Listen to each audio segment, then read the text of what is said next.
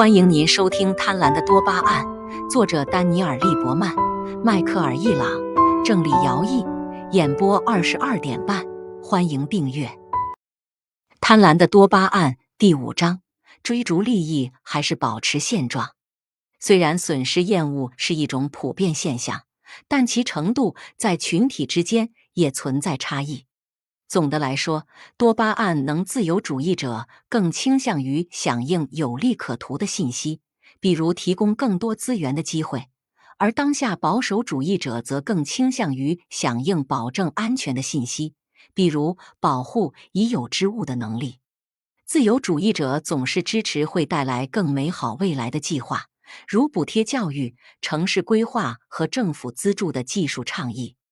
保守主义者则更喜欢维持他们目前生活方式的项目，比如国防开支、关于法律和秩序的倡议，以及对移民的限制。自由主义者更关注利益，保守主义者更关注威胁。他们都有各自的理由，他们认为这些理由是经过深思熟虑、权衡得出的合理结论，但那很可能不是真的。更可能的情况是，他们的大脑连接方式存在根本性的差异。内布拉斯加州大学的研究人员根据不同的政治立场，挑选了一组志愿者，给他们看唤起欲望或痛苦的图片，同时测量他们被唤起的程度。唤起有时被用来描述性兴奋，但更广泛的说，它衡量的是一个人对周围发生的事情有多投入。当一个人感兴趣并投入某件事时，他的心跳会加快一点点，血压会升高一点点，汗腺会分泌出少量的汗液。医生称之为交感神经反应。测量这一反应最常用的方法是在人体上安装电极，并测量电流流动的容易程度。汗液是盐水，它比干燥的皮肤更能导电。一个人越兴奋。电流就越容易流动。研究人员将电极连接到受试者身上后，给他们看了三张令人痛苦的照片：一只蜘蛛在一个男人的脸上，一个生蛆的伤口，以及一群人和一个男人打架；和三张积极的照片：一个快乐的孩子，一碗水果和一只可爱的兔子。自由主义者对正面照片的反应更强。保守主义者对负面照片的反应更强，因为研究人员测量的是一种生理反应——出汗，所以这种反应不可能被参与者有意控制。研究测量的是一种比理性选择更基本的东西。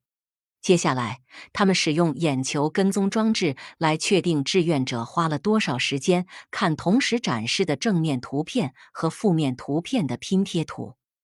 无论是自由主义者还是保守主义者，他们都花了更多时间去看负面图片。这一结果与普遍存在的损失厌恶现象是一致的。然而，保守主义者关注那些令人恐惧的画面的时间更长，而自由主义者对注意力的分配则更平均一些。两个小组都存在损失厌恶的情况，但保守主义者更为明显。变得保守的方法，保守主义和威胁之间的关系是双向的。保守主义者比自由主义者更倾向于关注威胁。同时，不论是哪种政治倾向的人，他们在感受到威胁时都会变得更加保守。众所周知，恐怖袭击提高了保守党候选人的支持率。但即使是很小的威胁，小到我们甚至没有意识到他们是一种威胁。也会让人们更倾向于右派。为了测试轻微的威胁和保守意识形态之间的关系，研究人员在一所大学校园里找到一群学生，让他们填写一份关于他们政治立场的调查。他们在一半的参与者旁边放了一瓶免洗洗手液，这是对感染风险的一种提醒；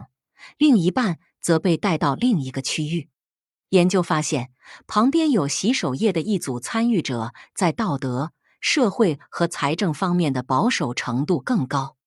同样的结果也发生在另一项研究的一组学生中，他们被要求坐在电脑前，并在回答调查问题之前使用杀菌洗手液。需要指出的是，美国大选一般在流感季节举行，而触摸屏投票机能够传播病菌，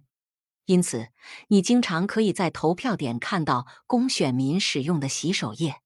研究进化对人类行为影响的心理学家格伦威尔逊教授开玩笑说，在选举季节，厕所里张贴员工必须洗手才能重返工作岗位的标志，就是在给共和党打广告。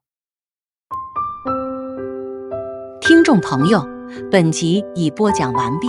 请订阅专辑，下一集精彩继续，欢迎收听。